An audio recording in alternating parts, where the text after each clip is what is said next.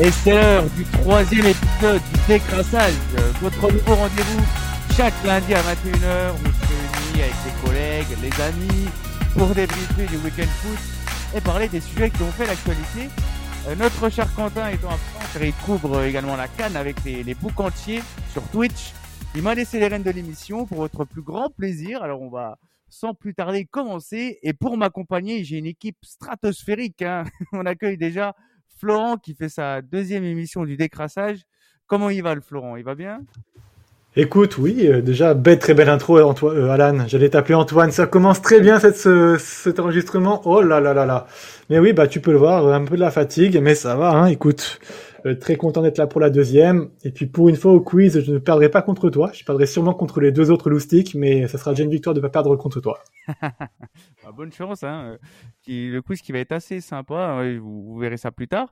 Et également avec nous les, les tic et tac de l'équipe, hein, les, les Tintin et Milou, les, euh, les Slimane et Victor, les inséparables euh, Elliot et Victor. Comment ils vont les gars? Ah putain, les pires surnoms qui existent, Tintin et Milou. C'est qui le chien C'est qui le chien entre nous C'est ça, c'est ça la question. Non, écoutez, ça va, ça va très bien, très content d'être là avec euh, cette belle équipe pour cette émission. c'est votre première en plus, hein, donc hâte de vous entendre parler sur tous les, championnats, on en a l'habitude. Et on va débuter ensemble par la traditionnelle question du lundi que Quentin aime bien introduire. Euh, qu'avez-vous regardé ce week-end, les gars? Euh, Elliot, tiens, pour commencer, je sens que tu vas nous faire vibrer. Quel match t'as regardé? Qu'est-ce que t'as fait un peu? Euh, Raconte-nous.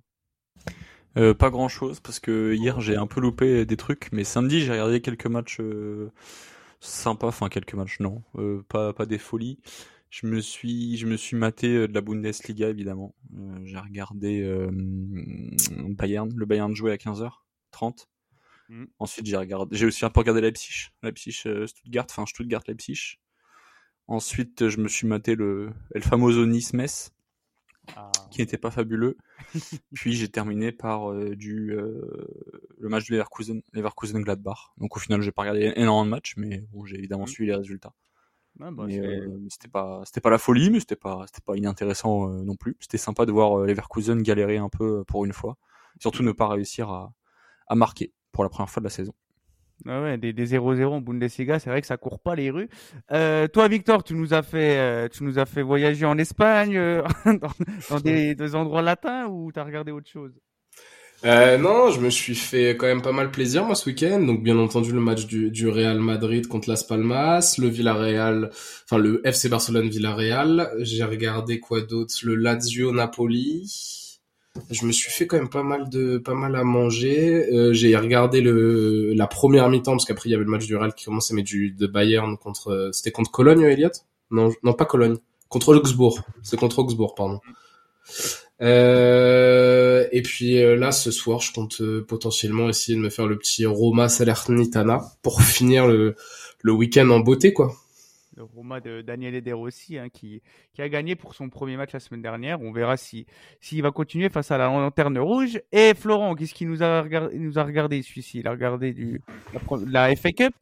Bah, pour moi, c'est un week-end particulier, pas de première ligue. J'étais un petit peu comme quand t'es enfant et que c'est pas ta maman qui vient te chercher à l'école, c'est ton papa et il vient en retard, il oublie ton goûter, parce qu'il n'y avait pas de Arsenal, il n'y avait pas des grosses affiches en FA Cup, mais euh, du coup j'ai regardé, j'étais un petit peu prudé pour vous, j'ai regardé quand même Everton-Luton, je suis quand même regardé un petit peu ce qui se passait du côté des autres championnats, j'ai regardé aussi donc ce, fameux Augsbourg-Bayern, euh, qui était sympathique à regarder, la Ligue 2 évidemment pour rendre hommage à mon à mon sauce Carrel et puis aussi pour regarder bah, mon équipe de Grenoble, et j'ai regardé les féminines d'Arsenal qui ont tapé Liverpool, parce que ça fait toujours plaisir de voir Liverpool perdre un match, donc euh, voilà. Ah oui, bon, bah, bon programme en perspective, les gars. C'est nickel. Bah, écoutez, on va pouvoir commencer euh, cette émission. Et puis, j'en profite aussi pour glisser la petite com. Hein. N'oubliez pas les petites 5 étoiles. C'est peut-être euh, peut-être un détail pour vous, mais pour nous, ça en dit beaucoup, comme dirait France Gall. et j'allais, j'allais, j'allais, j'allais te lancer. Je te fais une passe de pas pour Liverpool, Alan, puisque justement, aujourd'hui, on va pas parler de Liverpool parce que on va pas parler de Liverpool parce que Monsieur euh, Jürgen Klopp euh, a, euh, a, annoncé son départ, etc. Donc euh, l'idée, les gars, c'est qu'effectivement, on va parler des choses qui ont fait parler durant le week-end, etc. Mais pour le sujet Jürgen Klopp, on va se faire un, malin plaisir d'en faire un hors-série que vous retrouverez cette semaine, mercredi, hein, je pense. Donc ça va être un, sujet super intéressant sur le phénomène Jürgen Klopp, etc. En tout cas, ça, nous a beaucoup impacté dans l'équipe, hein, parce qu'on a on a la conversation WhatsApp qui était très animée là-dessus. Donc je pense que le hors-série va être super, super intéressant. Euh, on y va les gars, on va commencer direct. On va prendre la direction de l'Espagne avec euh, le match incroyable qui a opposé le, Barça à Villarreal.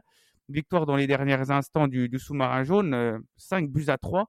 Euh, Victor, est-ce qu'on peut d'ores et déjà dire que c'était le match de l'année, ce match-là? Euh, le match de l'année, je suis pas sûr non plus, mais en tout cas, il y avait un scénario assez rocambolesque et qui montrait un peu euh, tout tout ce qu'on peut dire en fait sur sur ce FC Barcelone de, de Xavi euh, sur cette sur cette saison. Euh, parce qu'on a on a tout eu, on a eu un FC Barcelone euh, qui n'arrive pas à toucher les ventes de ski, qui est en détresse offensive, qui n'est pas serein défensivement car ils se font punir deux fois par Villarreal sur des erreurs individuelles, sur des erreurs collectives une équipe avec peu de avec peu de fonds, peu d'idées, qui en plus de ça euh, arrive tout de même à, se redresser avec Xavi qui fait des choix intéressants, des choix d'hommes, euh, un réajustement pour réussir un peu plus à connecter les Lewandowski en deuxième période. Boum, ça clique, ça remonte et ça passe même devant à 3-2. On se dit que voilà, ils ont fait le plus dur et que ça peut même être une victoire fondatrice pour la suite de la saison.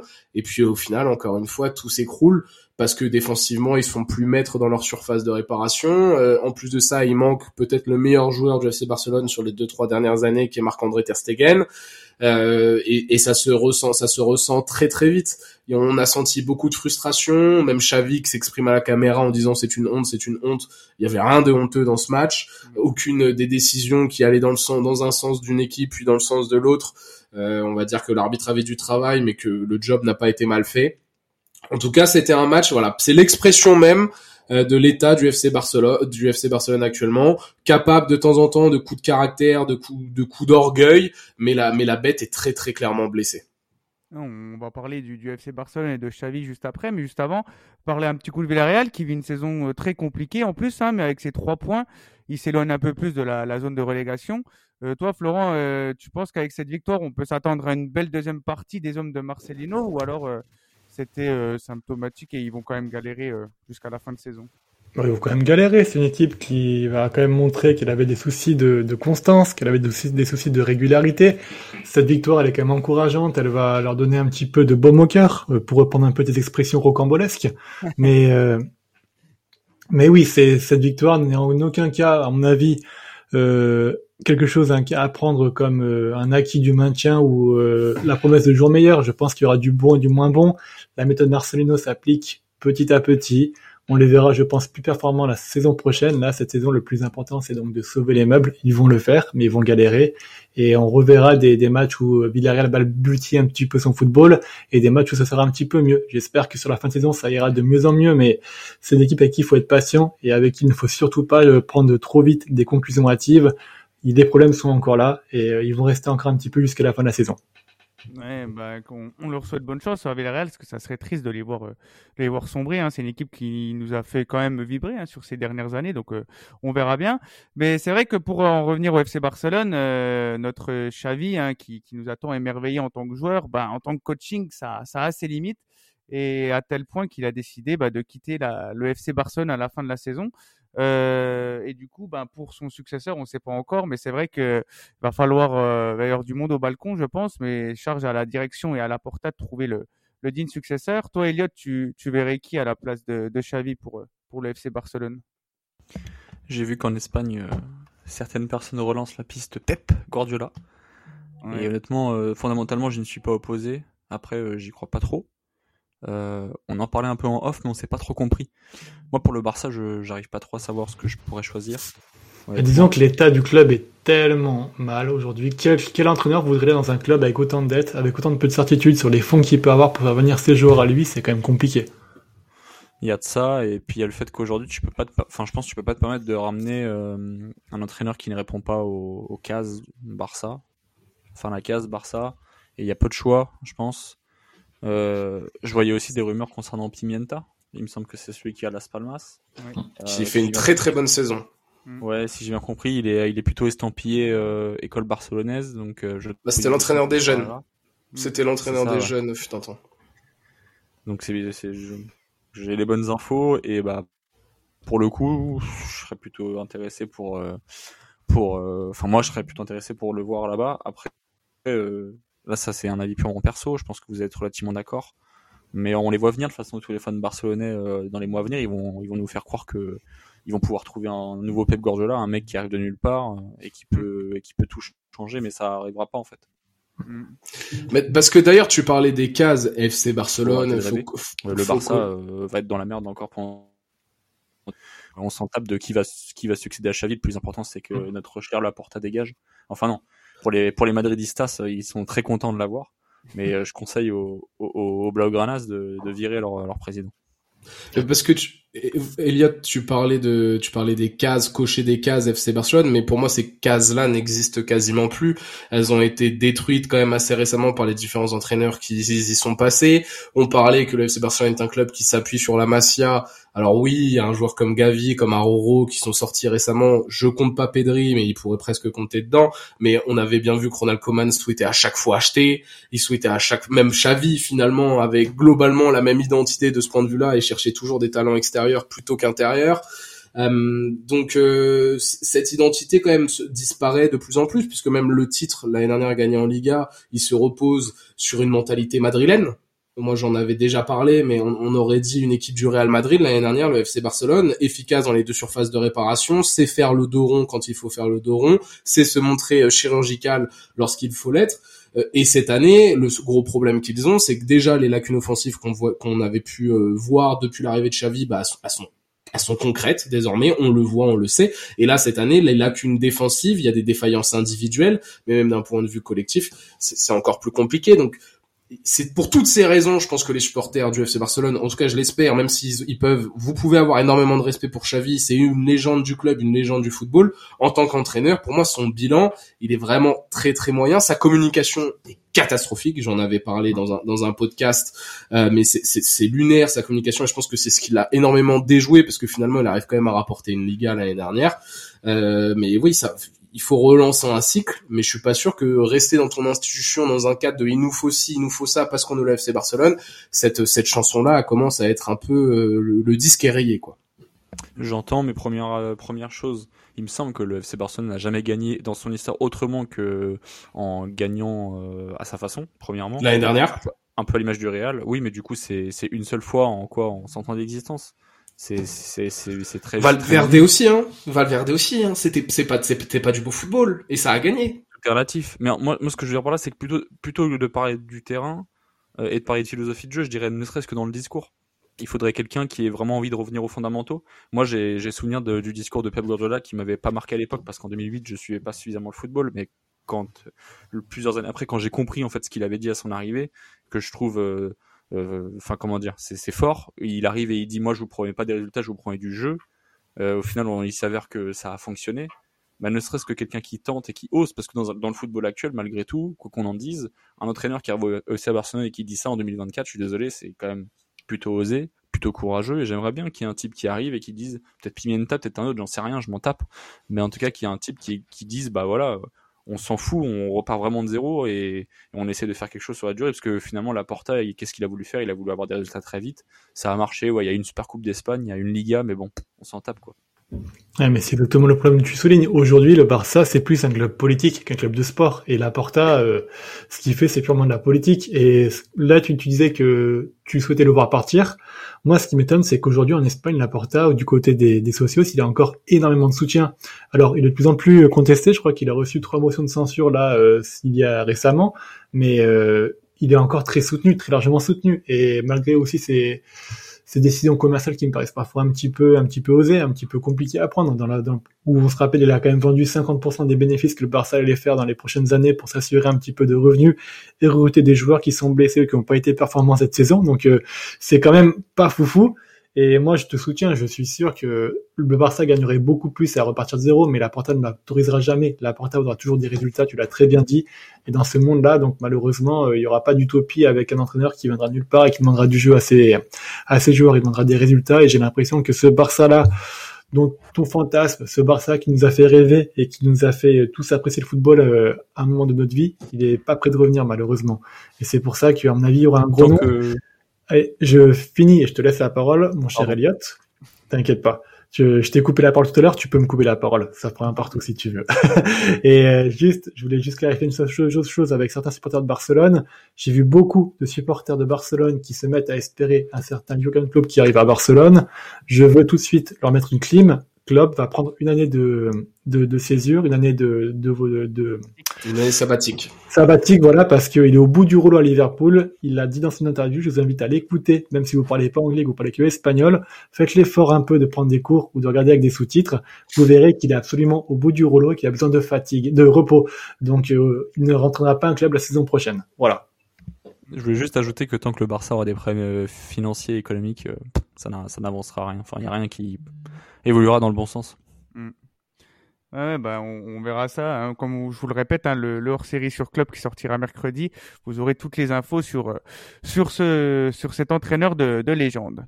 Il euh, n'y a pas qu'en Espagne qu'il y a eu des matchs de zinzin. On va aller au stade de Mercedes-Benz hein, de Stuttgart. J'adore euh, j'adore le nom de ce stade. Stuttgart qui en a collé 5 contre Leipzig, un match qui a tenu vraiment toutes ses promesses et qui place Stuttgart à la troisième place du podium.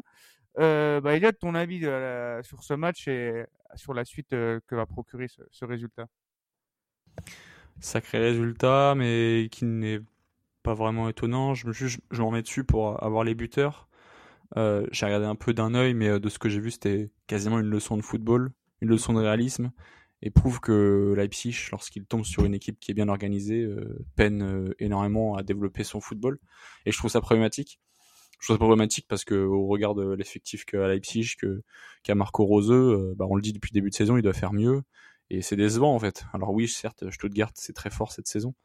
Euh, et donc, euh, enfin, c'est pas que c'est significatif, ça l'est, mais je veux dire, c'est un, c'est peut-être contextuel, mais il n'empêche que, il n'empêche qu'ils doivent pas prendre 5-2 quoi, pas de cette façon-là.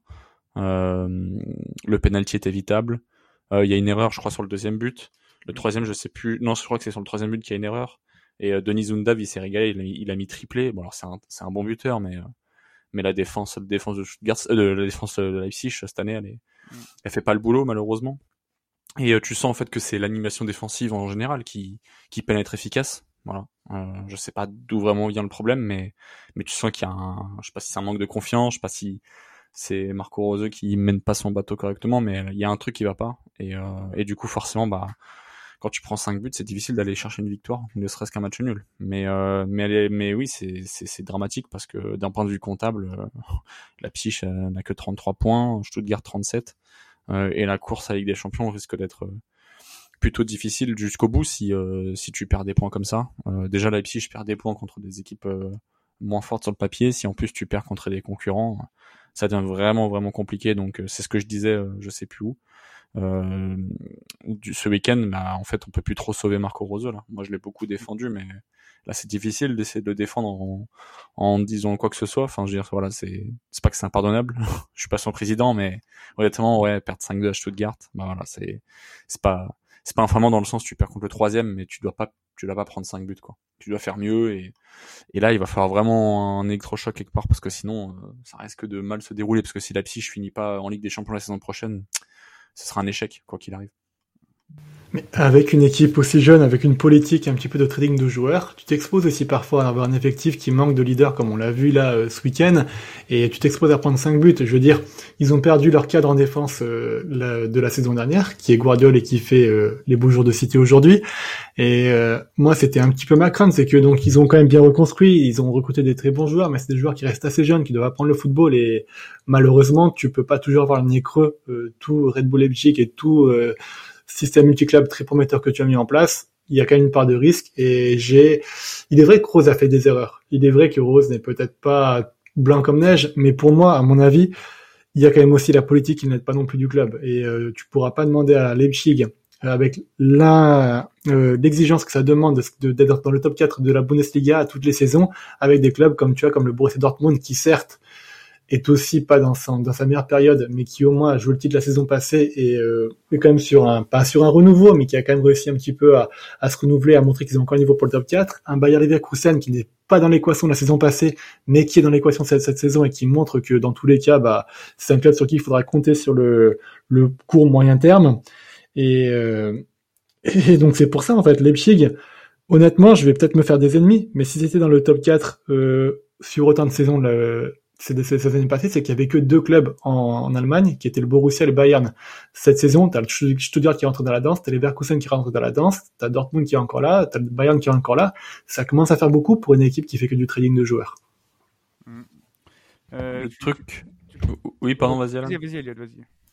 Euh, non, le, le, le, truc, c'est que je suis d'accord avec toi, euh, Flo, mais Enfin, parce que je regarde l'effectif, il y, a des, il y a des joueurs, des joueurs expérimentés. Là, je regardais, il y avait quand même Klosterman sur la pelouse. Oui, c'est pas une référence mondiale, on est bien d'accord. Mais mm. c'est un joueur qui a 27 ans, qui a beaucoup d'années en Bundesliga derrière lui, beaucoup de saisons derrière lui, qui est un cadre de l'équipe. Et, euh, et, je dis pas que lui doit faire tout le travail et doit gérer euh, ce côté de leadership de la défense, mais il y a quand même des joueurs qui sont capables de le faire. Donc, euh, j'ai du mal à me dire qu'il faut qu'il faut euh, enfin c'est pas vraiment ce que tu faisais mais il faut pas rejeter la faute sur les individus. Je pense qu'il faut plutôt rejeter la faute sur ouais, effectivement la direction et le staff qui n'a pas fait le boulot mais parce que moi j'en démords pas. Expérience ou pas expérience avec un tel effectif si tu si tu galères à finir dans le top 3 euh, c'est pas que c'est honteux mais c'est un échec. Et tu verrais qui du coup à la place de Rose aujourd'hui à Leipzig? Ah, j'en sais rien. C'est très difficile. Peut-être quelqu'un justement qui a beaucoup plus d'expérience, mais mais euh, mais qui? Je, je, Là pour le coup, j'ai aucun nom qui me vient en tête c'est difficile, c'est très difficile. Quand tu vois aujourd'hui que la Bundesliga, d'une saison à une autre, tu as des, des, des, des, clubs qui bougent plus ou moins, euh, c'est difficile de trouver aujourd'hui un mec euh, où tu te dis, bah ouais, lui, il va avoir euh, l'assurance et les compétences nécessaires, le leadership pour aller mener une équipe comme Leipzig à une place sur le podium. Genre en mode, en mode assurément, quoi. Ça me paraît très difficile à trouver. Et je pense que Marco Rosé est une bonne solution, mais peut-être qu'il faut, je sais pas, il faut revoir des choses après. J'ai pas d'infos d'inside, mais Mm. Peut-être qu'il y a, j'imagine qu'il y a une marge de progression encore à trouver, quoi. Mais euh, s'il la trouve pas, ce sera problématique. Mais je pense que c'est plus problématique pour Marco Rose que Leipzig, parce que Leipzig, euh, si je me trompe pas, est en huitième de finale de l'LDC, c'est ça? Joue contre mm. le Real. Oui, c'est ça, je me rappelle maintenant. Donc euh, tu t'es qualifié en huitième de LDC. Il y a même des résultats, mais sur le championnat, il y a un problème, il y a un, il y a un truc qui va pas. Surtout que Marco Rose a prouvé que c'était un bon entraîneur le championnat. Donc il doit pouvoir trouver les moyens de repartir de l'avant. Et, euh, et mais malgré tout, c'est ce que j'allais dire, et je finis là-dessus. Euh, le problème, enfin vis-à-vis de la psy, c'est pas forcément la psy, c'est plus lui, plus lui, parce que ça voudrait dire que ça ferait un nouvel échec dans sa carrière d'entraîneur. Et je trouverais que, enfin, je trouve que ce serait vraiment dommageable, euh, parce que Dortmund, mine de rien, ça a pas forcément écrané son image, mais je trouve que malgré tout, de se faire virer du Borussia Dortmund, il y en a pas beaucoup qui, qui ont été virés, et lui, il l'a été. Donc, euh, c'est peut-être significatif. Voilà. Peut-être que, peut-être a des choses qui sortent pas forcément dans la presse, ou qui passent un peu sous les radars, et et peut-être que lui aussi a, une grande part de responsabilité, juste on s'en rend peut-être pas compte. Mais attention à lui. Ouais, Elliot, tu, tu parlais de, de Nissundav là qui, qui s'éclate cette saison et qui vit bah, sa première saison en Bundesliga à 27 ans. C'est assez étonnant pour être souligné. Euh, pourtant, il avait fait une saison à, à Brighton, hein, donc euh, je voulais savoir. C'était ma question que je voulais savoir pour toi, Flo. Euh, pourquoi ça n'avait pas marché à, à Brighton si tu avais suivi? Parce que là, il, il, fait une superbe saison avec Stuttgart. Euh, il y a Girassi qui, qui score pas mal à Stuttgart, mais il y a aussi Undav pour le coup. Parce qu'à Brighton, malheureusement, il a il a été bloqué par un certain Evan Verkusen qui a éclos, euh, on va dire, en plein moment où il avait du temps de jeu et qu'il a complètement un petit peu euh, pris, pris la vedette et pris la lumière sur lui. Euh, le, Evan Verkusen de la saison passée à Brighton, quand il jouait là, c'était quand même un joueur qui marquait quasiment à chaque match, qui avait pris ses responsabilités, qui avait été réussi à être un vrai point de d'ancrage, surtout dans la transition entre Potter qui est parti et puis entre deux Herbie qui est arrivé. Et donc c'est principalement par rapport à ça, surtout qu'au suite t'avais quand même beaucoup de concurrence parce que sans Everkusen, tu as aussi des joueurs qui sont comme Welbeck qui arrivaient, qui tournaient très très bien. Euh, c'était quand même un joueur euh, qui euh, qui reste assez jeune, euh, bon assez jeune non pas tellement, mais 96. Mais non 96, ça fait quel âge? Ça lui fait 27 ans. Hein. 27 ans, pardon, ouais, 27 ans, du coup, c'est un joueur de 27 ans qui avait besoin de temps de jeu, je pense, et si on le voit aujourd'hui aussi performant à Stuttgart, c'est qu'il a du rythme et du temps de jeu, et ce temps de jeu, et la concurrence qu'il y avait à, à, Brighton, et puis avec l'avènement d'Aterkusen, en fait, il ne pouvait pas y prétendre. Donc, euh, mm. même sur les, les, matchs où il était titulaire, il m'a pas laissé un souvenir très, très brillant dans, dans le jeu, dans ce qu'il apportait, en fait. le, le système quand même de deux herbiers est quand même très demandant pour un attaquant de, de, de pointe, hein, c'est-à-dire qu'on lui demande beaucoup de décrochage, on demande d'être aussi un point de fixation, on demande de, d'être de, une partie intégrante du jeu, mais d'être aussi à la finition. Et euh, c'est peut-être pas non plus ce qui lui convient le mieux. À Stuttgart, il est quand même un petit peu plus direct, il a un peu moins de responsabilité et euh, ça joue plus à sa qualité que un système sur Brighton dans lequel on, des attaquants plus complets qu'en Verkusen arriveront à plus briller quoi. Ouais bah c'est cool pour lui en tout cas. Ouais vas-y Elliot. Typiquement, il a le profil d'un buteur de Bundesliga, euh, mm. très fort sans ballon et euh, pas mauvais devant le but. Et, il avait éclos à la Royal Union Saint-Gilloise il y a deux ans. Mm. Et Brighton l'avait acheté et je viens de regarder. Il y a de grandes chances que Stuttgart euh, euh, définiment, je pense, euh, à la fin de la saison. Donc on verra bien ce qui se passera, mais mais il a tout d'un joueur qui peut qui peut faire plaisir durant ces prochaines années là, parce qu'il est dans entre guillemets dans sa mm. Meilleure période, enfin dans son prime, donc physiquement. Hein. Donc je pense que dans les prochaines années, il risque de mettre pas mal de buts dans ce championnat. Ça va être un, joueur à suivre. Il y, a, un autre joueur qui a vu triple ce week-end, c'est euh, avec Dortmund. Euh, une trajectoire atypique pour un joueur spécial, hein, comme l'a titré Victor. Euh, c'est vraiment un, joueur qui, lui aussi hein, est fait pour la Bundesliga et qui et qui, marche bien. Et là, qui a inscrit son neuvième but de la saison avec Dortmund. Donc, euh, vous voulez faire un, parler un peu de lui. Euh, je sais que c'est Elliot qui l'aimait bien, mais que c'est Victor qui voulait en parler. Donc, si un des deux veut se lancer sur Fulkrug, allez-y. Non, bah oui, moi je voulais mettre un peu en avant sa performance. C'est son premier triplé, je crois, depuis qu'il arrive à Dortmund.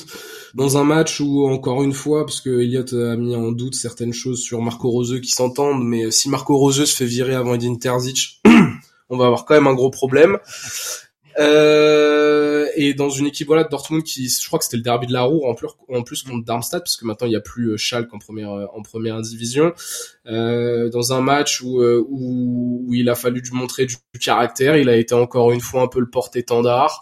Euh, c'est un joueur atypique parce qu'il n'a pas toutes les qualités euh, d'un du footballeur moderne, mais malgré ça, il arrive à, à, de par sa persévérance, de par aussi, il joue extrêmement bien avec ses qualités. Hein, quand je dis que c'est pas c'est pas le joueur le plus complet, c'est je vais faire un parallèle un peu osé, mais euh, c'est un peu notre Giroud entre guillemets. il a des qualités tant physiques, d'ailleurs des similitudes physiques, mais aussi des similitudes dans la façon dont il a de jouer de haut jeu en remise et comment même Edin Terzic l'utilise. Euh, mais là, voilà, il a eu mis un but de la tête fantastique, but sur penalty. Euh, non, il je voulais un peu mettre en avant ça dans un match où Dortmund a dû a dû un peu batailler. Il a permis à Dortmund de prendre les trois points et, de revenir dans le top 4, je crois, Elliot, si je dis pas de bêtises. Euh, Dortmund, oui, il revient dans le top 4 grâce aussi à la défaite de Leipzig. Petite précision, c'est pas contre Darmstadt, c'est contre Borum, le l'autre derby de la Ruhr, mais c'est pas grave. Oui, pardon, c'est Borum. merci, merci. Euh, ouais, ben en fait, je suis plutôt d'accord avec toi. Euh, Fulkrug, c'est un attaquant pivot, hein, euh, c'est un bon pivot, et, et c'est un mec qui s'est un peu révélé sur le tard parce qu'il n'a pas eu aussi l'occasion de briller. Il jouait euh, quand il jouait au, comment dire au Verder, bah, le Verder a eu du mal ces dernières années à, à remonter la pente, donc forcément c'est difficile quand tu joues aussi en deuxième div, puisque le Verder a fait une pige en deuxième div. Donc voilà, c'est un peu quelque chose, c'est un, un tout. Voilà, c'est c'est aussi comment dire c'est typiquement le profil d'un buteur qui éclot sur le tard parce que justement euh, tes qualités premières euh, elles sont pas forcément très développées à l'âge de 20 ans. Quand t'es pas un excellent finisseur bah euh, à 20 ans tu si, si, tes qualités sont physiques bah généralement à 20 ans t'as pas un, physique ultra développé contrairement à là maintenant où il a 30 ans il s'est construit j'imagine un corps etc donc donc ouais non c'est c'est assez sympa de le voir à ce niveau et moi je pensais pas qu'il allait performer autant à Dortmund je pensais pas qu'il allait euh, surtout prendre cette dimension, celle du buteur effectivement qui peut euh, qui peut mettre beaucoup de buts. Il à 9 buts, 5 passes D en 17 matchs cette saison et, euh, et c'est des stats plus qu'honorables pour un joueur qu'on qu'on ne voyait pas forcément performer au plus haut niveau. et surtout, on, je le voyais pas performer comment dire dans une équipe qui vise qui a entre guillemets oui qui qui a des objectifs aussi grands quoi. Enfin tout est relatif avec Dortmund parce qu'on sait que c'est des que c'est des que ce sont des comment dire des des froussards pour ne pas dire autre chose, mais euh, mm. mais non non c'est c'est bien pour lui et puis je pense qu'il va être à l'Euro encore cette année, donc euh, enfin il va continuer encore son périple avec l'Allemagne, donc euh, après la Coupe du Monde, l'Euro, on verra bien ce qu'il fera à domicile, ce sera intéressant à voir et quand on sait que quand on sait qu'en attaque à Dortmund c'est pas forcément comment dire c'est pas forcément indiscutable quand on sait que à l'heure là il a la canne et que avant la canne il était plus titulaire justement parce qu'il avait été mis sur le banc. Bon bah voilà, full Krog aujourd'hui, il a gagné celle de noblesse et, et tant mieux pour lui. Mais bon, c'est pas c'est pas un profil de joueur qui va t'apporter énormément de points malheureusement pour Dortmund et, et ils sont que quatrième donc Mm. Donc voilà, il va falloir trouver d'autres sources d'ici la fin de saison. Ça risque d'être intéressant cette course euh, avec des champions entre Leipzig, Stuttgart et, et Dortmund. Euh, avant de passer au débat du lundi, on va rapidement euh, revenir sur des, équipes qui nous ont enthousiasmés ce week-end. Et on va aller du côté de l'Italie, euh, parce qu'il y a une équipe qui en avance sur ses objectifs, c'est le, le, qui a enchaîné son septième match sans défaite consécutif. Et euh, perso, moi j'aime beaucoup cette équipe coachée par Alberto Gilardino. C'est une équipe qui a quand même réussi à tenir tête à l'Inter et la Juve, et j'aime beaucoup leur duo d'attaque Retegui et Goodmanson. Donc voilà, je voulais, euh, je voulais leur rendre hommage parce que c'est vraiment intéressant ce qu'ils ce qu'ils proposent pour une équipe promue, c'est intéressant. Et toi, euh, Victor, tu voulais parler de la, Fiorentina qui, qui t'impressionne cette saison, qui a fait un, une belle, un beau match face à l'Inter, même s'il y a des défaites, euh, il y a eu. Ouais, bah en, en fait c'est euh, c'est vraiment une équipe qui. Je ne suis pas surpris. Hein, je je me permettrai pas de dire ça parce que déjà j'aime beaucoup l'entraîneur euh, Italiano qui fait un travail incroyable déjà depuis l'année dernière avec euh, avec la Viola.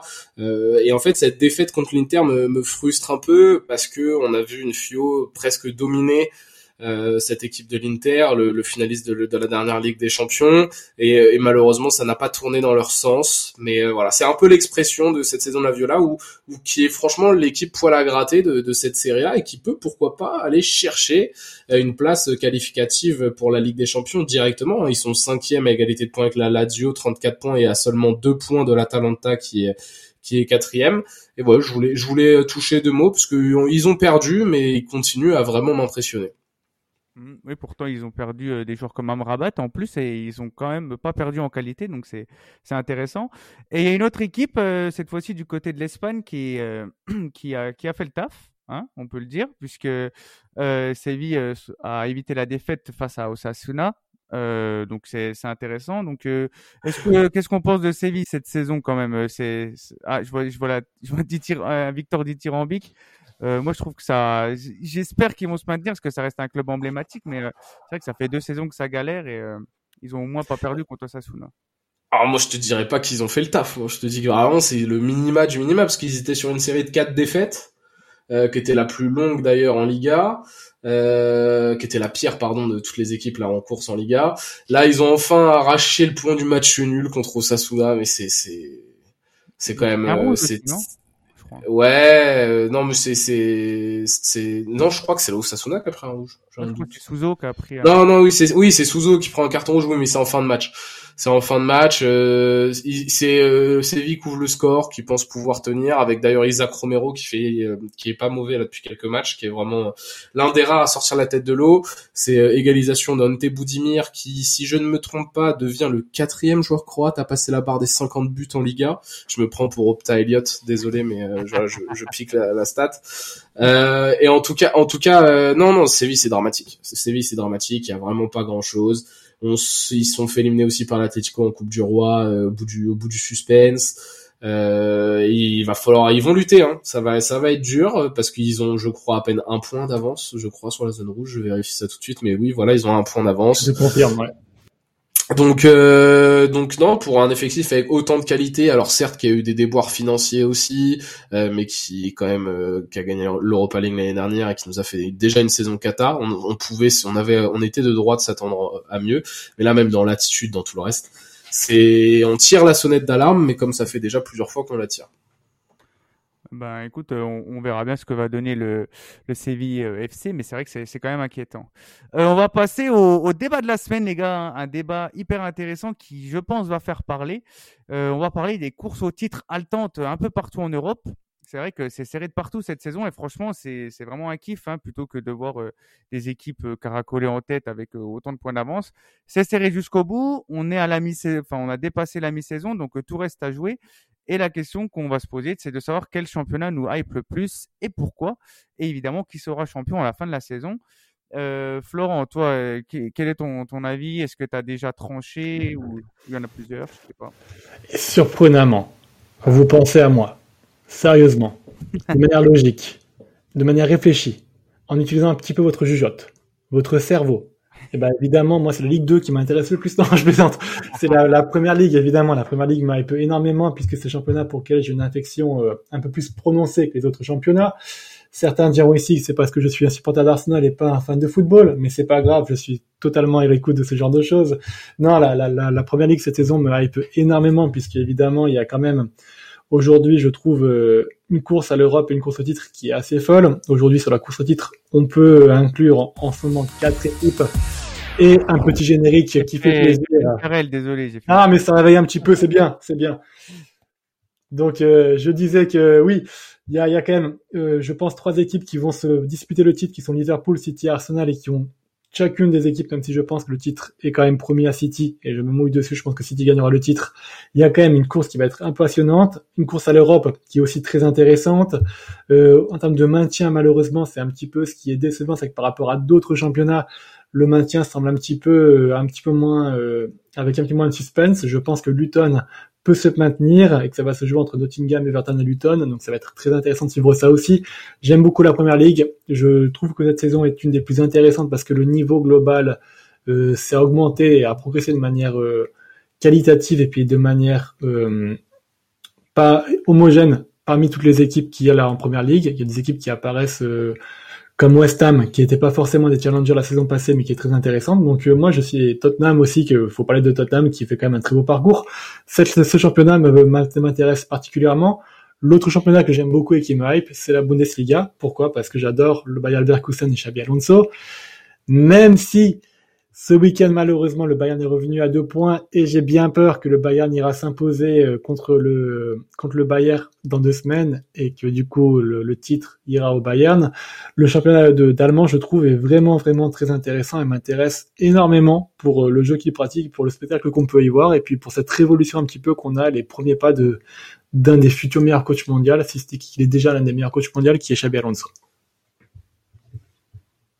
C'est vrai que son ascension est fulgurante à, à Xabi Alonso. C'est vrai que ça nous donne envie de regarder la Bundesliga. Euh, toi, Elliot, tu partages l'avis de, de Flo Tu aimes bien être euh, à contre-courant en termes d'avis en plus. Est-ce que tu, tu rejoins euh, Flo sur, ces, sur ce coup-là?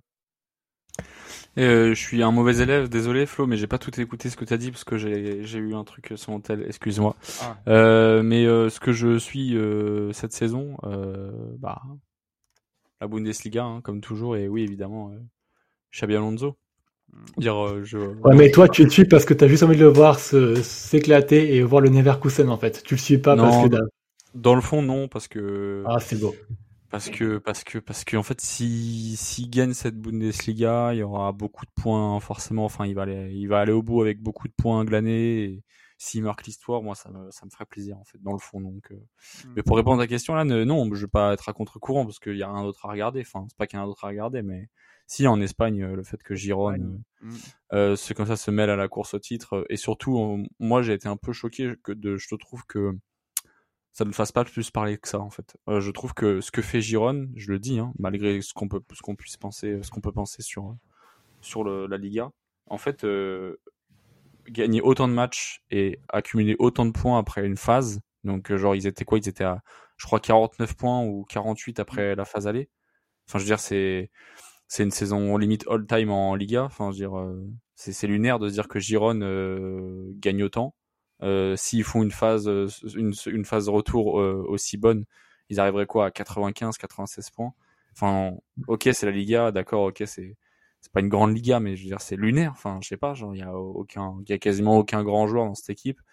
L'entraîneur, il, arrive quand même un peu de nulle part, malgré tout, il a aucune grande référence. Je sais pas. Moi, je trouve que limite, ce que peut-être que peut faire Giron, si Giron va au bout, bah, c'est plus grand, c'est plus fort, plus historique que ce que pourrait faire Leverkusen, malgré tout. Donc ça, c'est des détails. Enfin, ce sont des détails. J'ai l'impression en fait que si on parle passer de Giron, c'est que c'est un petit peu entaché de cette étiquette du City Group en fait que le club soit rattaché au City Group et qu'on ait un club qui donc certes s'est construit de manière un petit peu euh, de nulle part comme tu l'as très bien dit avec Michel et puis avec les joueurs qu'ils ont, mais qui reste quand même financé par des par City, qui reste avec des joueurs qui ont été formés et qui, ont été rejetés de City. Donc euh, ça ça atténue un petit peu pour moi euh, cet aspect romantique qu'on pourrait avoir et puis la beauté qu'on pourrait euh, y voir, comme on l'a vu par exemple avec Leicester Montpellier en, Ligue, en Première Ligue et en Ligue 1. Mais de ce fait, du coup, c'est pour ça que j'ai l'impression que on en parle un petit peu moins parce qu'il y a quand même ce, ce, ce, fait de se dire, putain, quand même, a un club satellite d'un un club multi, un club satellite d'un club multipropriété qui gagne un championnat, c'est quand même assez, moi, ça me rend assez pessimiste en fait pour le futur du football, on va dire. Ben, tu... C'est vrai qu'en Espagne, on parle plus du Jude Bellingham que de Rirona. Donc, à, juste titre, un hein, Bellingham est impressionnant, mais Rirona, moi, ça m'impressionne aussi, puisque c'est des victoires euh, cinglantes contre le FC Barcelone. Il s'impose 4-2, euh, hein, je crois, à, à, Mon... à Montjuic. Euh, la victoire face à l'Atlético au bout du bout dans les derniers instants. Donc, il y a vraiment des, des gros, des, des, grosses perfs dans les gros matchs. Et sinon, ça met des torgnoles bah, à Séville, comme on, comme, tu comme on a mentionné, qui est pas en forme, etc. Donc, c'est pas des victoires sur le fil, c'est des victoires méritées en général. Donc, ça va mettre à crédit. Mais pour autant, Victor, est-ce que pour toi, euh, Rirona et le championnat Liga, c'est ton championnat qui, qui te passionne le plus cette saison ou il y en a d'autres qui te, qui te font de euh, non, c'est pas le championnat qui qui me qui me passionne le plus. Alors euh, l'histoire de Girona est, est très belle, hein, mais par exemple, pourquoi est-ce qu'on parle beaucoup plus du Leverkusen de, de Xabi Alonso? C'est parce qu'on a le, le, savant mélange d'un d'un joueur star, d'un futur grand entraîneur. Hein, même si attention, Mitchell et franchement son discours est super intéressant du côté de Girona, tant d'un point de vue sur l'aspect mental que sur l'aspect tactique de son groupe. Il y a des choses qui ont été dites en interview, des études qui ont été faites par rapport à son travail et lui et son staff, et c'est vraiment passionnant. Mais euh, voilà, Leverkusen, c'est un club historique. Euh, Xabi Alonso, c'est un peu euh, l'étendard de cette nouvelle génération d'entraîneurs espagnols avec euh, avec Arteta. Donc surtout de cette étiquette d'anciens joueurs, d'anciennes gloires du foot qui deviennent de grands entraîneurs. Donc, euh, on va dire que cette course au titre en Liga, elle est passionnante, mais mais est-ce qu'on s'attendait à avoir une course au titre entre ce Real Madrid, qui a pas vraiment un, qui a pas vraiment de numéro 9, qui a pas de gardien, voilà, qui avec l'éclosion de Bellingham, c'est quand même ce qui rend le truc super sexy, euh, avec ce Girona qui est une équipe certes qui amène, qui est rafraîchissante, mais pour toutes les raisons aussi qu'a donné Flo, on peut discuter de certaines choses. Euh, voilà, le fait que l'Atlético et que le FC Barcelone soient aussi loin derrière actuellement, moi, me, me, me disent que bon, c'est peut-être pas le championnat qui m'intéresse le plus. Moi, j'ai vraiment hâte de voir comment ça va se passer en Italie. Je te pique peut-être un peu ton truc, Alan, hein, mais euh, moi, c'est c'est un peu euh, cette course au titre qui qui pue le. C'était quelle année euh, où c'est Sari contre Conte là et avec la première année de CR7 où vous gagnez quand même le titre? c'est 2017, 2018. 2018, ça, il y a, y a des airs un peu avec ça là où il y a de, les deux meilleures équipes. Euh, enfin, en tout cas, l'Inter pour moi est clairement la meilleure équipe d'Italie actuellement. Euh, mais la Juve fait de la résistance, euh, arrive de par ses individualités quand même sur, certains postes qui sortent du lot à aller grappiller les points malgré malgré tout ça. Donc non, cette cette lutte en Italie m'excite pas mal et je me dis aussi que le petit c'est Milan en embuscade qui a déjà pris un peu de retard mais qui revient assez bien en ce moment, même si là ils ont fait match nul. Lors de la dernière journée.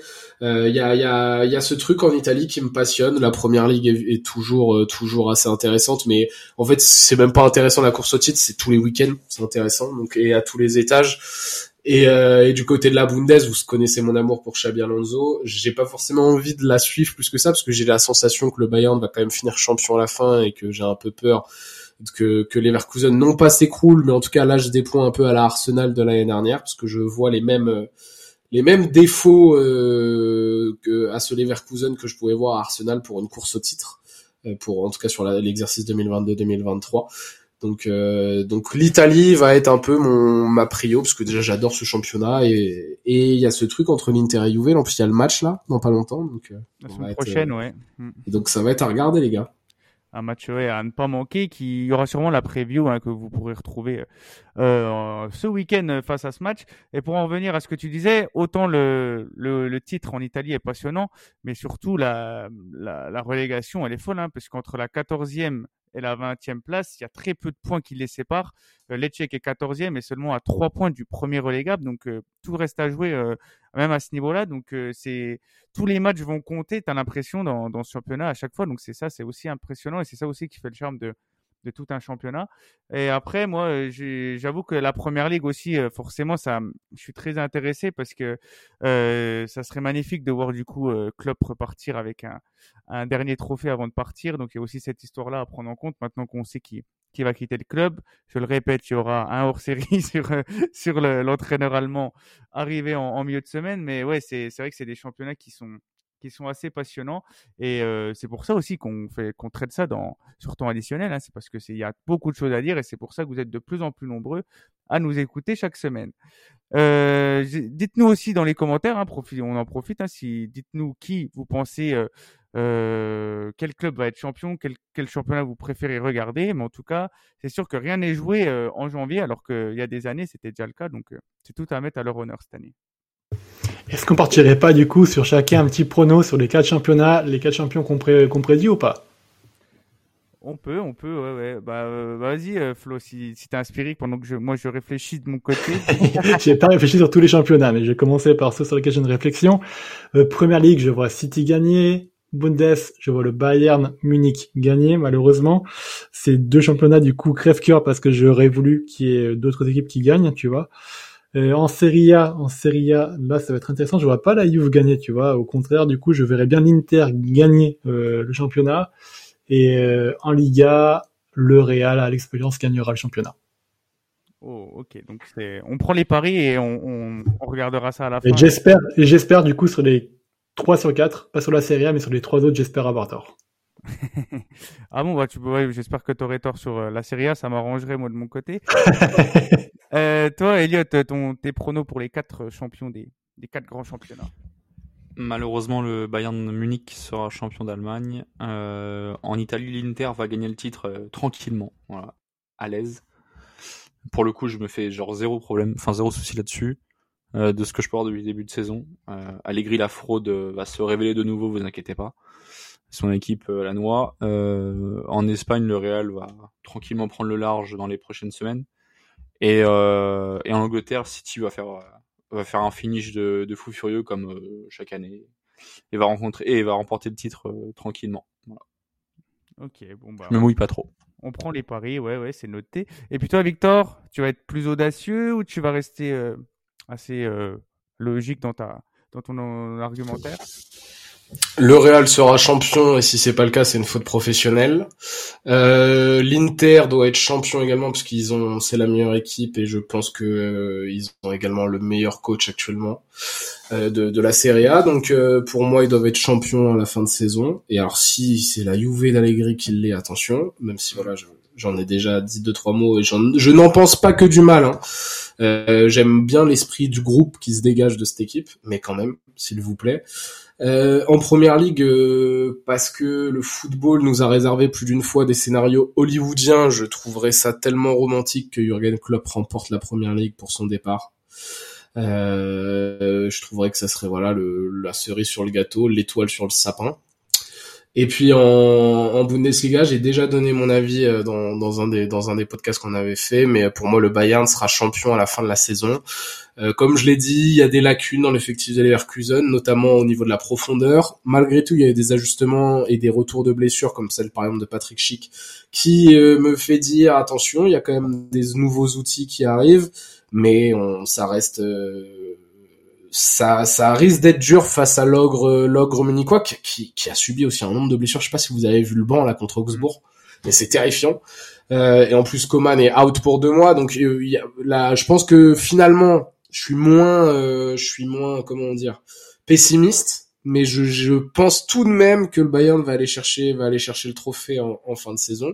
Mais euh, si, je dois être euh, si je dois être totalement transparent, je souhaite de tout mon cœur que ça soit Xabi Alonso qui l'obtienne avec Leverkusen. Eh ben, écoutez, moi je suis un romantique, moi, je suis un très un éternel romantique. Je veux des belles histoires, j'aime ça. Je veux voir le, enfin, je veux, je pense même que Leverkusen va réussir à, à décrocher le titre. C'est maintenant ou jamais. Hein, J'ai un peu l'impression que tant le Bayern est, est malade, je pense que c'est le moment. J'aimerais bien voir Liverpool aussi remporter le titre en hommage à, à Klopp et parce que City est quand même fatigué de, de leur saison historique de l'année dernière, donc je pense que ça peut jouer. Euh, surtout qu'ils aimeraient bien faire le back-to-back en LDC aussi. Hein, donc, euh, euh, je pense que ça va prendre plus d'énergie, contrairement à Liverpool qui aura certes l'Europa, mais je pense que c'est, ils peuvent plus facilement faire tourner. En Italie, j'aimerais bien que ce soit la Juve parce que j'ai la flemme de voir l'Inter avec une deuxième étoile sur leur maillot, synonyme de 20e Scudetti. donc, la Juve. Et pour finir, il me manque la Liga. La Liga, je j'aimerais bien voir Girona aussi, hein, parce que ça serait une belle histoire. Leur premier titre de leur histoire, ça serait tout bonnement fabuleux. Tu les entends, Elliot, ces supporters de club, là, Alan et Flo, là? Qu'est-ce qu'on leur dit, là j'ai mis City vainqueur de première ligue et tu sais à quel point ça me fait chier de le faire. Alors là, je suis supporter de club, mais j'étais le plus objectif et le plus euh, logique possible sur mes choix. Alors les critiques, messieurs, tu pourras les faire quand c'est pertinent, mais là ça ne l'est pas. Cette attaque personnelle, je la prends. C'était gratuit. l'indignité- Que l'indignité. Moi, J'avais pas critiqué, mais maintenant que tu le dis, Victor, je- moi je me fais une, je me fais une réflexion, je me dis comment ces deux personnes-là peuvent être autant intéressées par le football et à la fois être supporters d'un seul club? T'as le cul entre deux chaises constamment. Enfin, je veux dire, c'est impossible à regarder ce football-là. C'est fascinant, hein, ce sont des êtres humains fascinants. Je Ah, moi, moi j'ai un cul musclé à force qu'ils sont autour de chaises, contrairement euh, à vous peut-être, voilà. Et puis, euh, très honnêtement, moi je l'assume totalement. Le football, si je l'aime, ça a été grâce à Arsenal. Et puis après, le- Arsenal m'a ouvert la porte du football et m'a ouvert la porte de la réflexion et de la logique. Et je l'assume complètement. Mais ne te justifie pas. Non, mais je me c'est- ne te justifie parce justifie que pas. Des millions se s'identifient comme moi. Des, on est des milliards même, je pense. Je pense que tu vois, tu prends le pays de l'Inde, ils sont tous comme moi. Donc on est déjà au moins un milliard, tu vois, facilement. non, mais euh, je suis, je, je suis persuadé que ce n'est pas incompatible. Je pense qu'être supporter de club peut permettre aussi d'être supporter de football et fan de football. Et ce n'est pas parce qu'on se retrouve plus dans un club qu'on peut dénigrer d'autres clubs. Tu vois, je peux parfaitement dire, par exemple, que je suis supporter d'Arsenal et que Tottenham reste un club de merde. Et moi, j'ai jamais été aussi bon en pronostic que lorsque je parle sans analyse, en, parlant avec le cœur. Donc, euh, j'espère que ça se passera. Et des fois, ça, se passe. Donc, euh, à voir. Hein, L'avenir nous le dira, mais. euh, tout reste à suivre et c'est en suivant les, reviews et les décrassages de temps additionnel qu'on sera bah, au courant de toutes ces avancées. On va parler, les gars, d'un édito très spécial. On va parler d'un joueur qui a marqué les années 2010 euh, et qui a fait polémique, enfin pas polémique, qui a fait beaucoup parler. Un joueur qui s'est rendu à l'anniversaire d'une autre légende brésilienne. On va parler de Monsieur euh, Neymar Junior qui, euh, comme je l'ai dit, a fait le a fait le buzz hein, en allant à l'anniversaire de, Romario qui fêtait ses 58 ans. Il a été pris euh, en photo et il a été pris avec des voilà des, des rondeurs, des kilos en trop. Et je voulais qu'on en parle un petit peu. J'avais nommé cet édito Neymar le gros plein de soupe, éternel regret. voilà l'intitulé. Euh, je voulais euh, voilà, je vois que, Florian Florent pardon, il est il est abattu. J'avais envie voilà de lui dédier un petit un petit poème. J'ai j'ai essayé de faire ça euh, entre deux mots, entre deux voilà, dans ma pause du boulot. Je vais vous le citer tout de suite. Et après, on en débattra, les gars, sur euh, bah, la trajectoire que prend Neymar. Est-ce que, euh, il vous, est-ce que vous êtes désemparé Est-ce que vous êtes triste Mais en tout cas, je vais vous citer ça dans 3, 2, 1, 0. C'est parti. Neymar, dans le football, tu fais des vagues, mais ces temps-ci, c'est ton poids qui divague. Les supporters se demandent perplexes s'il a décidé d'ajouter du poids à ses paillettes. Sur le terrain, il dribble avec style, mais récemment, il dribble peut-être vers une petite pâtisserie. Les défenseurs se demandent avec étonnement s'ils doivent bloquer ses dribbles ou sa prise de poids, qui est malheureusement imminente. Neymar, le magicien du ballon rond, a pris quelques kilos et c'est devenu le sujet du moment. Les journalistes s'interrogent avec ironie s'il s'entraîne avec des haltères ou avec des croissants. Il n'y avait pas de rime à la fin. Voilà, c'était un petit texte que j'avais préparé. Euh, mais euh, revenons-en un petit peu à, ce, phénomène. Hein. Vous, avez, dû voir ça aussi, les gars, sur, euh, les réseaux, les, clichés qui ont été pris à son encontre. Euh, vous en pensez quoi? C'était attendu, certes, hein, mais est-ce que quand vous avez vu ça, vous avez été abattu ou c'était vous en foutez parce que voilà, c'était annoncé depuis longtemps hein? Moi, ça m'a mis un coup perso, c'est pour ça. Euh, vas-y, allez-y, Florent, vas-y, parce que je voyais que tu, tu réagissais à ma petite, euh, ma petite disserte. ouais, toutes mes excuses déjà à nos auditeurs, c'est moi qui t'ai chauffé pour le poème. Donc du coup, si vous l'avez pas aimé, alors que moi je l'ai beaucoup apprécié, mais si vous l'avez pas aimé, du coup c'est de ma faute. Ne me, ne me l'avez pas Alan et son esprit créatif, parce que c'est quand même un génie, il faut le dire. Euh, non, je suis, bah bien sûr que je suis déçu, mais je suis pas surpris parce qu'on le voit depuis qu'il est arrivé à Paris. En fait, sa priorité, ça, c'est plus le football. Sa priorité a été de profiter de la vie, on va dire, et puis euh, cette prise de poids. Donc, euh, elle a commencé à Paris. Elle a pas commencé depuis qu'il est en Arabie Saoudite. Et toutes ces blessures qu'il a subies à Paris aussi, c'est pas forcément le fruit de la malchance. C'est aussi le fruit d'une hygiène de vie qui était absolument pas aux normes pour un footballeur de son niveau. Et euh, c'est aussi un petit peu culturel. Alors là, je vais me faire des ennemis, mais malheureusement, Neymar n'est pas le premier Brésilien qui fout en l'air sa carrière de football pour profiter un petit peu de la vie. Alors, il y a il y a des Brésiliens chez qui euh, qui ont attendu d'avoir des succès comme Ronaldinho avant de, de foutre en l'air le football, mais euh, c'est assez typique euh, du, du footballeur brésilien, on va dire, de profiter plus de la nuit que du football. Et c'est très dommage parce que ce jour-là, pour moi, je suis d'accord avec toi, il avait le talent, il avait le potentiel pour faire Ballon d'Or. Il avait le potentiel pour s'asseoir à la table de Ronaldo et de Messi, mais il l'a jamais fait puisqu'il a déjà eu des choix de carrière assez douteux. Pour moi, je remettrais toujours en question le fait qu'il soit parti de, du FC Barcelone de cette manière-là pour ce PSG-là.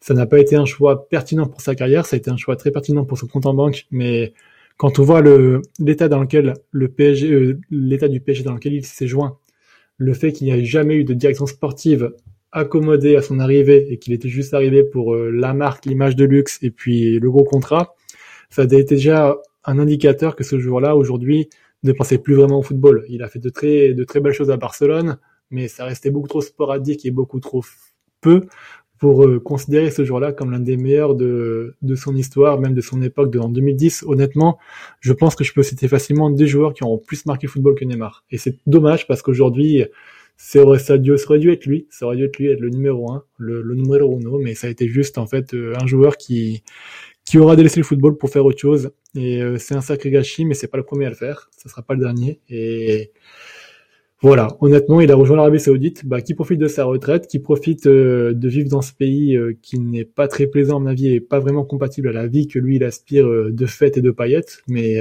voilà, c'est pour ça que ça m'étonne pas qu'il ait qu'il ait sombré dans pas dans l'obésité, mais on va dire dans les burgers et puis dans le gras plutôt que de, se mettre, au football. Et puis euh, faut faut s'y faire. Hein. Le Neymar euh, qu'on a vu il y a 10 ans, ce sera plus jamais visible sur le terrain.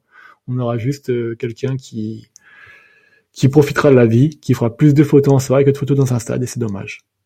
Je viens de recevoir un message de Sport Content. Je suis évincé euh, à la fin de cette émission, donc euh, j'en profite pour. C'est ma dernière émission.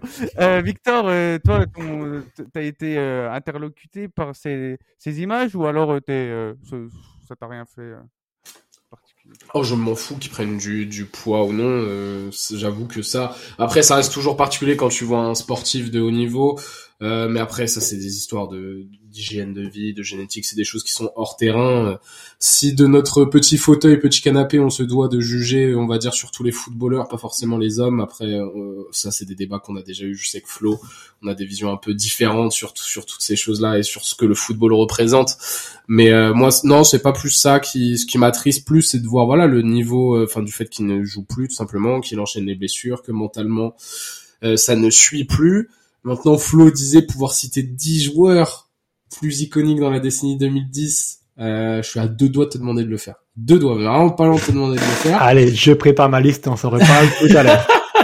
voilà, euh, parce que pour le coup, euh, en fait, moi je trouve ça un peu. Alors, Neymar n'est pas mon joueur préféré, je tiens à le préciser, loin de là. Euh, mais je vais quand même le prendre sa défense deux minutes. Euh, s'il n'est pas dans l'air des Cristiano Ronaldo, Lionel Messi, je pense que Neymar a un ballon d'or, parce que si Ronaldinho a un ballon d'or en 2006, euh, je pense que Neymar euh, en 2005 pardon Neymar aurait très bien pu en avoir un aussi vu le niveau de jeu qu'il a atteint c'est durant ces années-là. Le choix de carrière d'aller au PSG, c'est sa grosse erreur, on est bien d'accord, mais ce qu'il a réussi à procurer la méga star que c'est devenu, l'influence qu'il a eu, c'était du jamais vu depuis Cristiano Ronaldo, euh, je pense. C'est le joueur qui a le plus d'influence dans la décennie 2010 avec euh, avec avec Cristiano Ronaldo, Messi et Mbappé. Euh, donc, euh, pour, et d'un point de vue football, ce qu'il a, il a quand même sa Ligue des Champions. Il a fait partie d'un, du trio, d'un des trios les plus prolifiques de l'histoire. Euh, il arrive. Euh, son, je trouve que nous Français, on a un peu biaisé par son passage au PSG. Euh, je pense euh, que y a des choses positives, des choses négatives. Euh, mais, mais attention à ne pas remettre tout en, en cause du point de, du point de vue Neymar. C'est dommage que ça se termine comme ça, mais euh, c'est pas le premier, ça sera pas le dernier, parce que sinon on peut aussi tomber sur Ronaldinho, on pourra aussi tomber sur R9. Il y a des gens qui ont l'immunité, Neymar n'a pas cette chance-là, je trouve ça un peu injuste. Voilà. Mm, mm. Bah, c'est super intéressant euh, d'avoir vos retours là-dessus. Enfin, je trouve que, cette discussion a un sens quand même parce que c'est, on a tous un avis sur Neymar et euh, il est jamais le même, donc c'est super intéressant. Et toi, Elliot, pour euh, pour conclure sur ce, petit édito, Neymar qui qui apparaît alors qu'il est encore sous contrat et qu'il a 32 ans, hein, c'est ça aussi qui choque, c'est qu'il a encore des années devant lui en, en tant que footballeur normal. Ça t'a ça t'a fait quoi toi? Ça ne m'aura fait ni chaud ni froid, je l'ai même pas vu d'ailleurs. Euh, je- Ah. Tout à l'heure, je l'ai appris. je, je suis pas trop son actualité. Euh, en fait, c'est délicat parce que vis-à-vis de sa postérité, je dirais qu'on sera, ce sera plus clair dans nos, dans nos esprits d'ici quelques années quand il aura pris sa retraite et qu'on aura essayé de prendre du recul. À l'instant T, euh, j'aurais tendance à me ranger davantage du côté de Victor. Euh, néanmoins, Néanmoins, c'est à la fois un gâchis et non, en fait. Enfin, à la fois, il a eu une grande carrière et à la fois, il aurait dû avoir une immense carrière encore plus grande. Ça, je pense qu'on est tous d'accord. Après, euh, ça fait pas mal de temps qu'on se rende compte que c'est déjà fini. Hein. Enfin, je veux dire, Mm. s'il y a un fan de foot qui vient de voir et qui dit putain, Neymar, euh, c'est un peu compliqué pour lui le football en ce moment. C'est que je pense qu'il a pas trop suivi ces dernières saisons. Euh, je pense que ça fait bien depuis 2020, 2021 que Neymar, euh, de trois ans déjà que Neymar, euh, c'est plus trop ça le football. Euh, voilà. Après, je trouve que pas grand chose à dire. C'est, je suis un peu fataliste vis-à-vis de son, vis-à-vis de ce joueur, sa carrière. C'est des Mm. choses sur lesquelles, de toute façon, on maîtrise évidemment rien. Donc, euh, s'il a décidé de, de ne pas être rigoureux et professionnel euh, durant ses 15 ans de carrière, c'est son problème, pas le mien. Euh, voilà, grand gâchis. Ça, comme t'as dit Victor, il aurait dû avoir un, un ballon d'or. Si ce n'est plus, très influent. Et je me range aussi d'ailleurs du côté de Victor concernant les 10 joueurs les plus marquants. Euh, Flo, franchement, tes avis tranchés. Euh, La liste est J'ai envie de t'insulter, mais euh, bah, Attends, attends, laisse-lui faire sa liste. Laisse-lui faire sa liste. Et moi, je plutôt après. Donc déjà, il y a Aubameyang. Non, je plaisante. Allez. Euh, Messi, Ronaldo, classique. Ensuite, je classe Luis Suarez aussi, à mon avis, qui était pour moi au-dessus de Neymar dans son héritage dans l'année 2010. Griezmann, évidemment. Non. Mais jamais Griezmann. Dans la Ah, postérité. Mais jamais. Allez, c'est Griezmann dans 20 ans, Griezmann dans 20 ans, il est oublié. Enfin, Dans dans 20 ans, tout, euh, il est dans, dans Absolument 20 ans, on en, dans Absolument 20 ans, on, mais dans 20 ans, on en parle comme Robert Pires. Voilà. Vous êtes, vous êtes, je suis le premier à le dire. On Oh non, alors là, t'es un Robert malade. Pires. Là, t'es un énorme malade de dire ça. Ah, ah bah, Los Amigos, euh... Tu parles quand même du joueur de base de Didier Deschamps de 2014 à 2024. Honnêtement, ça fait 10 ans que c'est le cadre de l'équipe de France, c'est le joueur de l'équipe de France. Djorkaeff, allez, si tu veux, on en parlera comme Djorkaeff. on en parlera comme Djorkaeff. Voilà. Ah, mais pas du tout, mais alors absolument pas. Mais t'es un grand malade, Djorkaeff. Non, mais tu peux pas comparer Neymar, l'influence de Neymar avec Griezmann. Mais l'influence de quoi, Neymar il joue à l'Atlético de Madrid. De, musique brésilienne.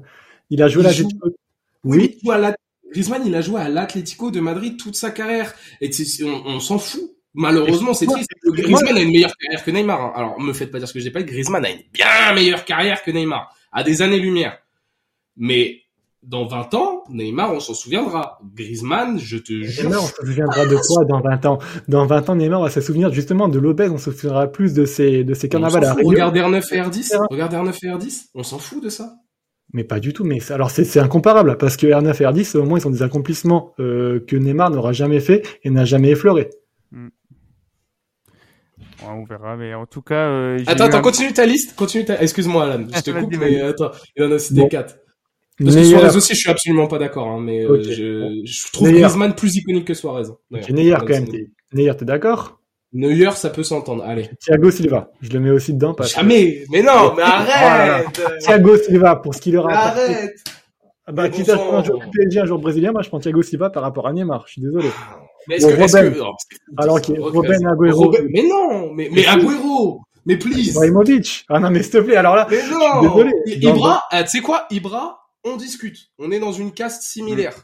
mais je crois qu'on n'a pas du tout la définition de Agüero- est-ce que- l'empreinte sur le football, en fait. Tu te, tu te souviens de, de Diego Forlan? Ah bah, quand même, oui.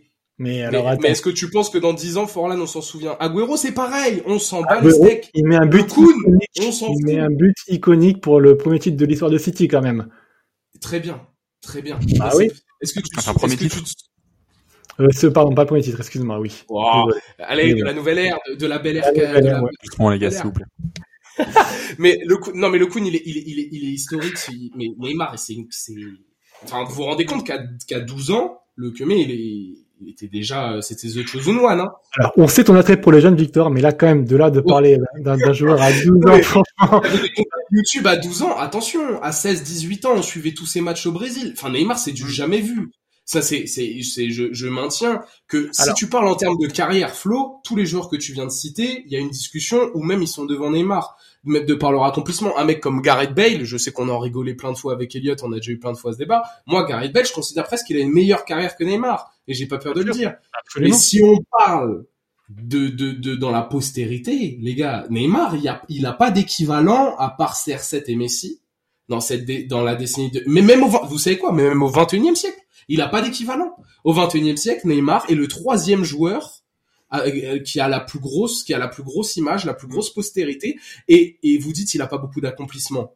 Attention, une Ligue des Champions, c'est deux, il a un prime bah c'est simple à son prime euh, au 21e siècle bah il s'assoit à une table où il y a grand max 5 personnes ensuite euh, il a il a une porte son équipe jusqu'en demi-finale de Coupe du Monde il se blesse ça reste ça reste un martyr ce n'est pas la victime et tout mais il devient un martyr de ce truc là ça reste un accomplissement pour pour beaucoup de brésiliens même s'il y a beaucoup d'amertume on est bien d'accord et s'il n'est pas dans une ère Messi Ronaldo un joueur comme Neymar c'est un ballon d'or tous les jours bien plus que des Ribéry bien plus que des Xavi, bien plus que des Iniesta, bien plus que ce que vous voulez. Neymar, il aurait trust un ou deux ballons d'or. Parce que l'année 2015, il le donne à Messi, hein.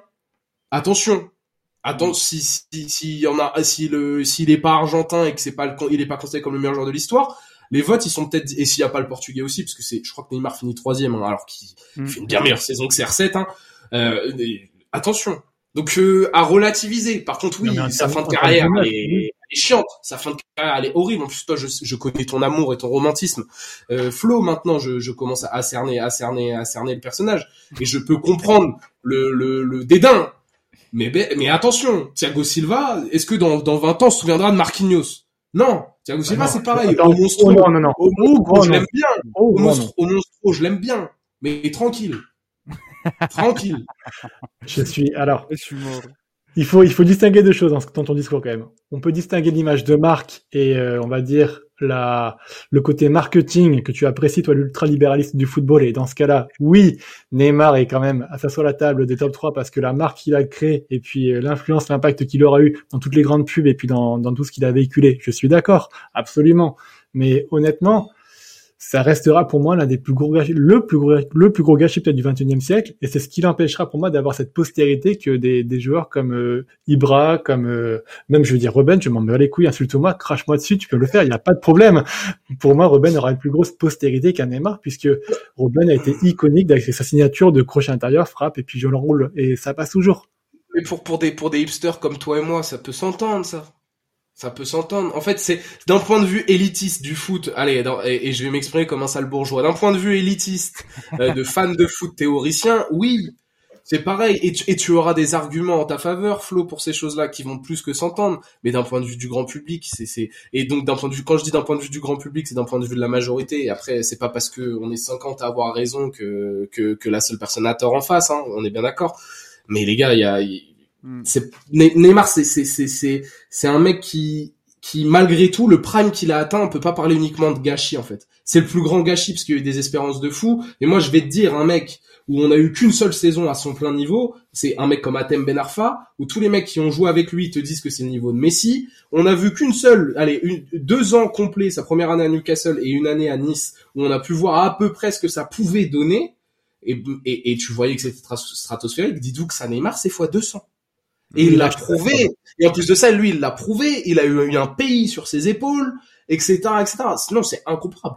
Neymar, c'est Neymar, c'est du grand, grand n'importe quoi. C'est, mais, mais il y a l'image de marque qui influence aussi de zinzin. Mais un joueur comme Zlatan Ibrahimovic, c'est pareil. Hein. Dans la dans la hiérarchie des, des plus grands numéro 9, Zlatan il a des capacités athlétiques et techniques fantastiques. Maintenant, il y a des gros moments de choke qu'on qu'on met un peu sur le côté pour ce qu'il représente et parce qu'il a deux trois punchlines bien sentis. Mais voilà, Oui, ouais, je suis absolument d'accord. Dans ton imaginaire, ça joue forcément dans ton imaginaire collectif. Ouais, bah c'est passionnant. On, on devrait en faire un hors-série aussi sur la, la postérité de certains joueurs parce que c'est vrai que ça, ça porte à débat. Euh, je vais pas entrer dans le débat aussi, mais j'avais d'autres joueurs en tête. Mais Si, viens, on euh, va te cracher dessus aussi, Alan. Allez, viens. je pense que Victor, euh, tu vas recevoir un message de Sport Content, tu vas être euh, évincé aussi pour avoir mal parlé d'Antoine Griezmann.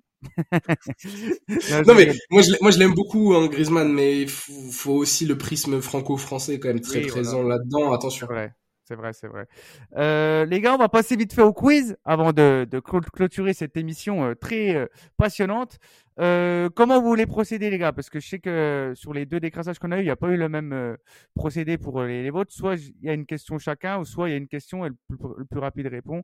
Je vous laisse le choix et on pourra démarrer. Vas-y, on fait le plus rapide. Il y aura du suspense comme ça, c'est bien. Le plus rapide Ok. Ouais, du coup, Victor, t'étais pas là, donc Erlan va poser une question à chacun d'entre nous et euh, faut répondre à chacun notre tour, d'accord? Non, non, il plaisante, il plaisante, c'est, c'est le cas inverse. Donc le Non, plus c'est rapide nickel. répond. Alors, première question. Les amis, on a parlé de Neymar. On a parlé également de Villarreal. Vous vous souvenez tous de son magnifique sombrero qu'il a mis euh, en 2015. Qui était le gardien de Villarreal? Asenro. Asenro, mauvaise réponse. Ah, Peperina déjà Peut-être Pepe Reina, c'est faux. Le gardien de Villarreal. Euh... Est-ce qu'après il a... Ah, c'est pas Alphonse Areola? Alphonse Areola, bonne réponse. Ah, Signé. Victor qui marque son premier point. Euh, Victor et, euh, et Florent, vous avez le droit de jouer. Hein. Vous n'avez pas saisi les consignes ou... Ouais, non, c'est juste que là, j'avais pas la réponse. Hein. vous, avez, vous avez vu du Ok, on a parlé également de Stuttgart dans cet épisode qui réalise une très belle saison. Euh, en quelle année Stuttgart a décroché son dernier titre de 2007. Bundesliga Oh là là, c'est c'est- Elle est trop Voilà. Il est trop- Là, on va sur un raté, les gars. Je vous le dis, Wikipédia, bonsoir. Ok, bah, tu marques ton petit point aussi. Euh, Ilkay Gundogan, qui a fait un très bon match face à Villarreal, on, en a, par- enfin, on a parlé de ce match-là. Il a euh, battu un ancien record qui était détenu par la Pulga. Lequel? Sur le match de, contre Villarreal. C'est par rapport au nombre de passes décisives? Alors, c'est pas passe décisive. Presque. Le nombre de passes progressives. Passe, euh, pro- Est-ce que tu entends passe clé Passe par- par- Oui, passe Voilà. clé, oui. Euh, exact. Il en a réalisé combien durant ce match? C'est ça la question. Euh, je 14. dirais 14 faux. 9. 9 faux. 17. C'est plus? C'est plus que 9, ouais. Allez, 13. 13 Faux. 11. 11 17. faux. 17 12, faux. 12, 12. 12. Il manque un chiffre, vous avez pas 15, 15, 15. Non. Ah bah 10, 10, pardon. 10, bonne réponse. Oh là. Ah, là, on prend le point, les gars. On prend ce qu'il y a à prendre. Bien joué, Victor. Deux, deux Victor. Euh, oui, deux Victor. Un Elliot et zéro Flo. Je vais faire une carrelle, ça m'énerve. Euh, on a également parlé de Séville dans cet épisode qui est en grande difficulté. Euh, en quelle année ils étaient, ils ont joué en D2 espagnol? La dernière fois qu'ils étaient en D2, ça remonte à la quelle saison? Ah, 95 93. Non. non. 96. 2001 De- 2001, euh, 2001, 2002 ou 2000, 2001 Ah, non, vas-y, donne-lui 2001. le point. c'est- Ah, c'est bon, le points, c'est bon, ouais, allez. Bonne réponse. Ah, Je vous ai dit, eh, les trucs des années, oubliez, oubliez. Le poteau quand, eh, pour, pour nous, nous, et vous savez que Elliot, voilà, on va dire aux auditeurs, il connaît la date de naissance de tous les joueurs. C'est une dinguerie. Tu lui demandes l'âge, il te répond pas en âge. Il dit non, mais lui, c'est en 93. C'est en 93, Ah, il est chaud, il est chaud. Eh ben, écoutez, les gars, c'est la question euh, victorieuse. Euh, bon, est-ce qu'elle vaut 3 points pour que, Vic- euh, pour que Flo ait une chance de gagner ou euh, ça se joue Non. entre Elliot et Victor? Non, c'est élitiste ici. C'est très Non, je veux élitiste. pas de pitié, je veux pas de pitié en plus. Ok, ben on y va, c'est parti. Euh, on a parlé aussi dans cet épisode du coup de euh, du Borussia Dortmund. Oh. Euh, c'est bon, on sait qu'ils veulent avoir la réponse. oh, Borussia Dortmund. On a parlé du triplé de Fulkrug. Euh, Fulkrug a marqué, à- on a 9 buts, hein, tu l'as dit, Elliot en plus. Mais quel est son record de buts sur une saison en Bundesliga? 17. 22 17 Non, je- attendez. je- 19 vous avez- 19 ou 22 Euh, Non, non plus. Attends, 18. attends. 17. Moi, je dis, c'est 17 l'année dernière. C'est 17 l'année dernière. Ah oui 24 Ouais, c'était la dernière, parce que j'ai 17 aussi, hein, mais. Euh, Il a fait plus de 20. Bah non, Il- c'est il- c'est pas ça. Il fait plus. Il fait 19 alors 20, 19. 20. Non, c'est 19, c'est 19. Putain. Ah, il a a dit, dit 19 on le ou 22. savait qu'il allait avoir, voilà. Eh ben, Flo bravo, bravo. Flo, on s'est, on s'est maintenu. Voilà. Hmm. Ouais, ouais, Ouais. tu, On serait battu après ça cracher sur la gueule. Est-ce que c'est peut-être pas ça la, la morale de l'émission, c'est que même dans les dans l'adversité, on, on s'aime et puis on se le dit. C'est beau. Moi, je t'aime, Moi, je- Victor. Voilà. Mais, mais moi aussi, moi aussi. Après, je, je tiens à dire quand même qu'il y a eu la question décisive sur Borussia Dortmund. si on me demande, voilà. c'était pas, c'est, les questions, je les avais fait en amont, donc euh, désolé, Victor. La prochaine fois, on fera un- une question sur, euh, sur Antoine Griezmann et peut-être que tu auras des, des meilleures réponses. Et gros bisous à Karel. Tu n'es plus le seul à faire zéro point sur un quiz. Je te rejoins dans ce cadre très fermé. Ah, bah, pro- prochain décrassage, euh, ce sera intéressant que vous soyez les deux euh, dans l'émission. On peut faire 0-0, hein, nous. En tout cas, merci les gars hein, d'avoir été là pendant euh, presque une heure et quart. hein. C'était vraiment très très intéressant, très riche. Et les auditeurs, bah, vous pourrez se retrouver si vous êtes intelligent et que vous avez écouté le podcast très rapidement, puisqu'il y a le podcast sur Klopp. Klopp, Voilà, bien joué. Donc euh, on se donne rendez-vous dans la semaine. Voilà, égalisation de, de Victor, bravo. C'était temps additionnel et puis comme dit Quentin, va passer une bonne semaine de football.